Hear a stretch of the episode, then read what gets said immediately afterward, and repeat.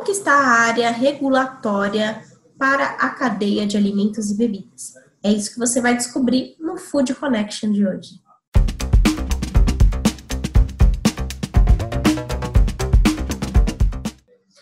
volta com mais um episódio hoje falando sobre assuntos regulatórios. Eu sou Ana Domingues e estou todos os dias aqui no Food Connection a partir das 4 horas da tarde, trazendo mais informação para você da cadeia de alimentos e bebidas. Então, para não ficar de fora de todas essas informações e conferir todas essas entrevistas com grandes especialistas do mercado, já se inscreve no nosso canal e ativa as notificações para não perder nenhum episódio. Já são mais de 30 por aqui, então tem bastante assunto aqui para você conferir e melhorar ainda mais o desempenho da sua empresa.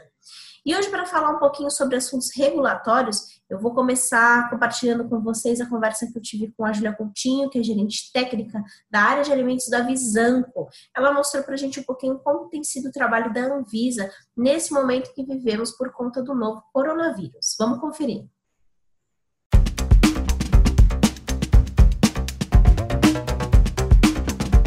Para começar aqui a nossa conversa, Queria que você falasse um pouquinho como que está esse esse cenário regulatório de alimentos, é, muito por conta do coronavírus, né? O que, que teve de mudança? Alguma coisa mudou? Conta pra gente. Uhum. É, então, Ana, inicialmente é, especulou-se sobre a possibilidade desse mercado ter, ter uma baixa, né? Assim como todos os outros, mas surpreendentemente a, a os os produtos regulamentados pela Anvisa, né, e especialmente é, sobre os quais nós vamos falar mais aqui, os alimentos e os suplementos alimentares, eles têm conseguido manter o seu mercado, né, é, e a Anvisa tem tentado é, pegar na mão, né, do setor regulado nesse, nesse momento tão tão é, complicado que estamos vivendo no país e no mundo, né? Então, a Anvisa ela publicou um boletim informativo sobre as ações que a gerência de alimentos tem tomado em função dessa, dessa pandemia, né? Então, a Anvisa faz parte de um, de um comitê de crise do Covid, que é o CCCOP, e a GGAL foi chamada também para dar suas contribuições para esse comitê. E nesse boletim, a, a ela, ela fala pontualmente das ações que ela tomou e tem tomado.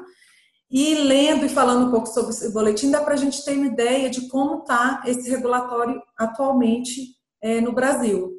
Então, é, esse, é, é, essas ações da Anvisa se basearam em, em três, é, em três sessões. A primeira de gestão interna. Então, como que a Anvisa, quais ações que ela tem tomado internamente para conseguir manter é, a sua atuação como uma agência reguladora, como um órgão de apoio ao consumidor e ao setor regulado, né?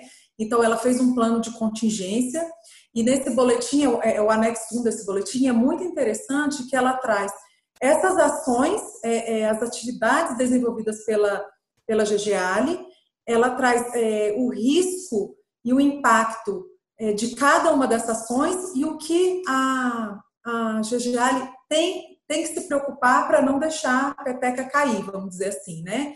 Então, ela fala ali do dos riscos de desabastecimento de produtos é, que são de muita relevância para esse contexto. Né? Então, por exemplo, os alimentos de nutrição enteral, que são para os pacientes é, hospitalizados, acamados, né? as próprias fórmulas infantis, que são para essa população que é um grupo de, de risco em especial, e os, os alimentos para fins especiais é, voltados para erros inatos do metabolismo, né? Então, são, são pacientes também que têm particularidades e que não podem, de maneira alguma, se, se verem desabastecidos dos seus produtos, né? Que esses, esses, é, esses alimentos, a gente também chama de alimentos, apesar de serem bem específicos e para fins especiais, eles têm um papel muito importante para esses pacientes e para essas crianças, né?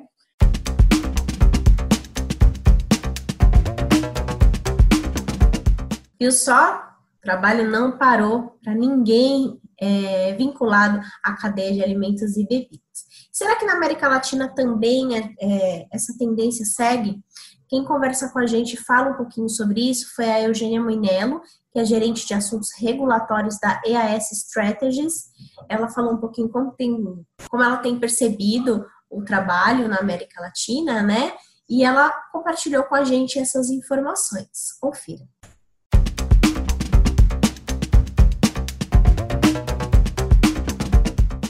Queria que você falasse um pouquinho sobre como que está o trabalho de regulamentação dos alimentos.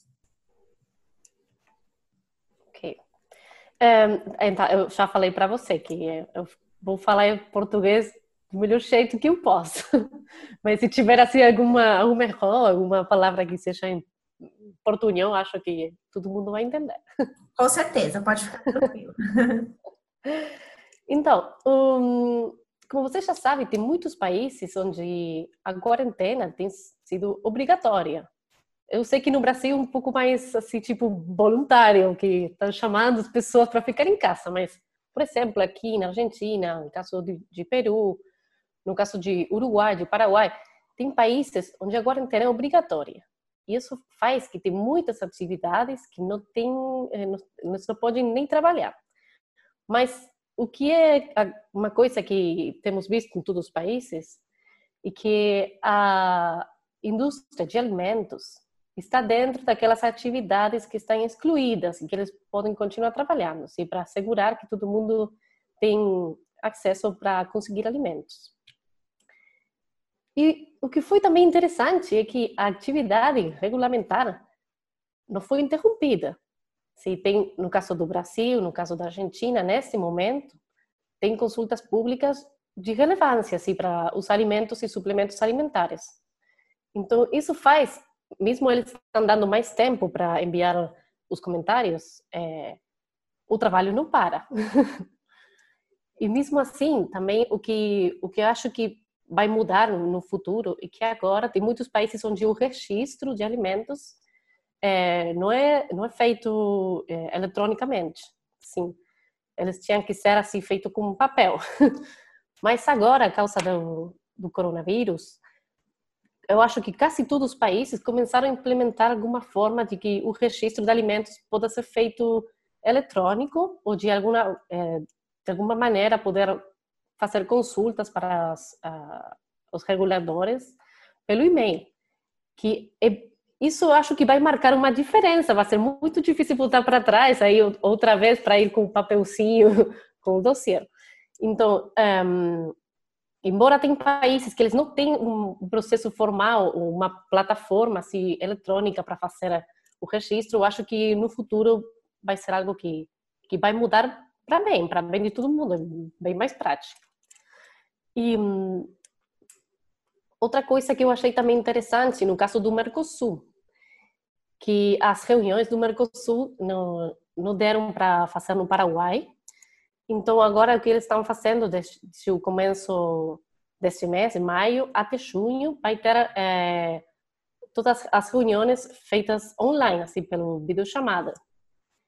Que isso vai ser bem importante, porque Mercosul, tudo o que eles estão é, discutindo de regulamentos, de rotulagem, aditivos, contaminantes, está demorando muito. Então, é, é, bom saber que eles vão, é, vão tomar um mês de reuniões para continuar o debate daquelas revisões de regulamentos.